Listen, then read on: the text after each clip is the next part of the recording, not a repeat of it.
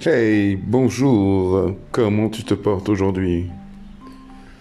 Bienvenue sur Cooper, le spot où on est curieux, on veut découvrir des choses, on veut se renseigner, on veut passer un peu de bon temps tout en apprenant, dans la joie et la bonne humeur.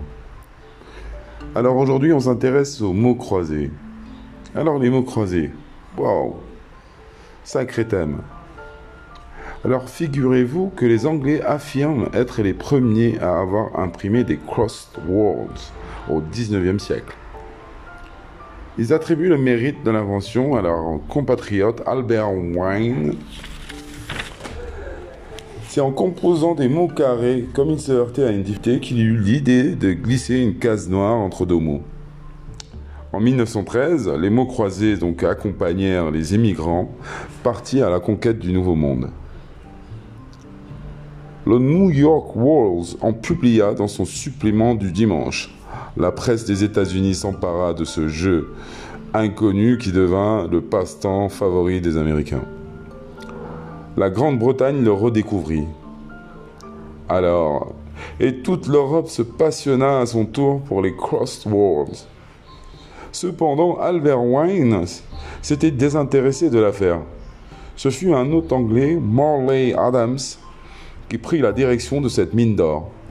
Lorsqu'il mourut en 1953, il dirigeait une véritable manufacture de mots croisés.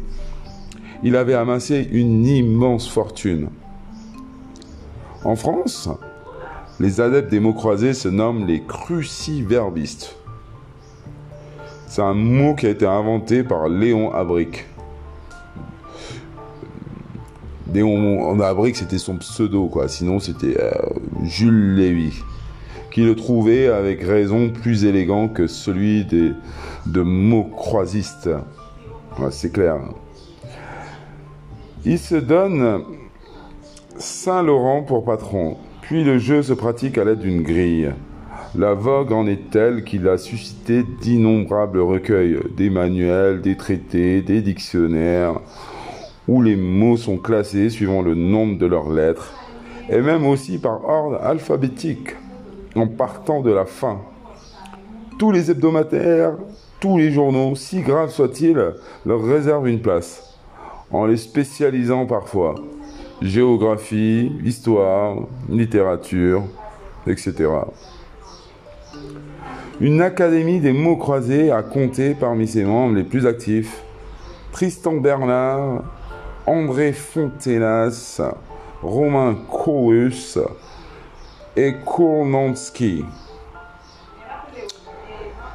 Voilà pour les mots croisés, la petite histoire. Bon, je te dis à très bientôt pour un nouveau spot. Thank you.